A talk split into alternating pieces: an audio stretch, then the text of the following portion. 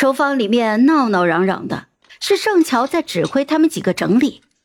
诗轩笑容浅浅的站在一旁，一副与世无争的样子。弹幕上都说：“哇，好像有一道无形的分界线，那边是红尘俗世，这头是飘然仙境。”轩轩本来就是仙子本人，我觉得有句诗很适合他：“治本劫来还劫去。”我们轩轩以后是要回到天宫的人呢。前面尬吹的我都忍了，楼上套用我林妹妹判词的就过分了啊！还治本劫来还劫去，娱乐圈这个大染缸进来了，你还想劫去？我看呐，早晚中陷浊泥中。张嘴咒人，你们死了！治本劫来还劫去就不是咒人了，都是死判。你能用林黛玉来比喻，我就不能用妙玉来形容了。用这两位都是抬举你家艺人了，一天天的没点逼数。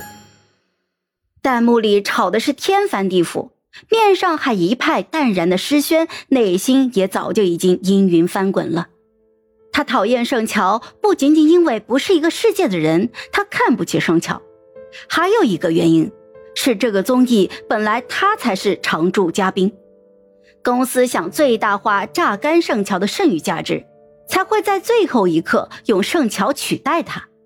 他本来也是看不上这个综艺的，无所谓取不取代。但是谁也没有想到霍希会来。霍希现在的咖位已经很少参加这种综艺了，这次来这个节目也是因为刚出道的时候承过这个节目总导演的恩情，导演亲自上门请他，才没有拒绝。为了保持节目的神秘性和爆热度，导演硬是瞒着这个消息，没有让任何人知道。星耀要是早知道半个娱乐圈的流量要来参加这个节目，说什么也不会把盛乔送过来的。诗轩昨天去公司开会，听说高美玲都气病住院了。他跟经纪人提出，他要来当一期飞行嘉宾。他喜欢霍希，很早以前就喜欢了。在霍希还没有出道的时候，他称霍希为师兄，不只是因为两个人之前所属同一个经纪公司，而是他们都毕业于哥伦比亚大学，他是霍希的学妹。只不过那时候追霍希的人太多了，霍希可能连他是谁都不知道。后来霍希出道一炮而红，更加难以企及了。进入娱乐圈不是像粉丝说的那样，只是来玩的。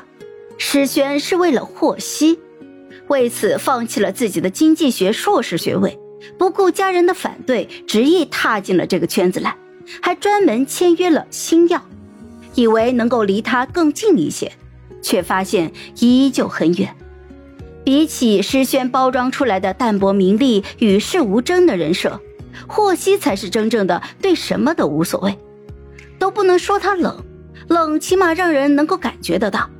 他淡的就像是一阵风，抓不住，看不见，什么都还没有感觉到，他就已经远远的飘走了。